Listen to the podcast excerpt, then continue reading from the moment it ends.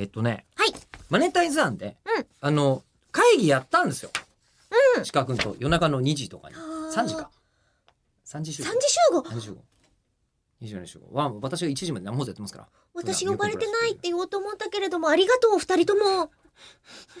でね、当然この、あの、書籍化とか、うん。えーあとは、えーっと、いっぱいあるものの中で言うと、はい配信してくださいみたいなのが、ああ、それはね、確かにね。うんあって、昔配信したいねってなってたけど、ええあの、沢田くんの時はい。には、やっぱり、じゃあ、現実問題どういうふうにしていきましょうって言ったところで、配信するためのうん。お金が厳しいねって、うん。阻まれた気がする。うなんです。大金という壁に。あの、いろいろと、配信したがいいけど赤字って可能性もあるんで、そう多分皆さんさお支払いはさせしていただくわけにいかないですからね。で多分皆さんさ、その配信とかもうんイベントやるじゃないですか。うんそこにカメラを置いといて、それを、まあ、機材っていうものもあるんだから流せるじゃんって多分思ってらっしゃるんでしょうね。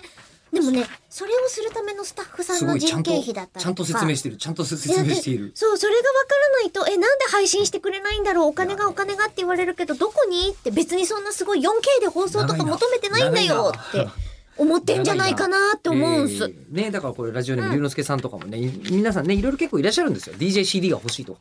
いっぱい言っていただいてるんですけど、うん。ですけど形に、するどうしても今お金がかかるアイディでア。いろいろあった中、いいろいろあった中。これは思いつかなかったっていうのが一個あったの同じ龍之介さんなんですけど、へえ。えーマネタイズ案募集と聞いて駆けつけました。はい。ありがと番組主題歌を制作してほしいです。えー雑談配信なのに歌と思われるかもしれませんが。昔から必ずしも歌が本職ではないアナウンサーの方から格闘家の方までラジオパーソナリティとして番組テーマを発表された例はあります。あの王貞治さんも名曲「白いボール」をリリースされています。えこれまでイベントで生まれ手拭いに採用されてきたパワーワードの数々を歌詞に組み込んだりしたお二人の雑談デュエットソング聞いてみたいです。へえ。これは新鮮。ちょっと思いつかなかったですね。需要があるとも思ってなかったし。需要とかでもただまあ何買って買いんだったら歌でもいいかなっていうのが分からんではないです。はあそれ多分ネットでしょ我々はい。これやってるの。やってるで後で聞きたくなるじゃないですか。うん。今日のポッドキャストはこれをお聞きくださいってやりたくなるということは、えっと冷静に考えて著作権にはい。触れるようなやつは多分ダメじゃないですか。はい。そうすると作ってもらって買い切りうんうん。しかないじゃないですか。そうですねまあ買い切りとかもしくはパーセンテージです。はいいくつかですけど、そんなに行くもんでもないだろうと思うんで、プロの起用は、うんまあまあ安くやってくれるプロも鬼瓦とかいるんですけど、あーはいでもそんなにはあの出せない。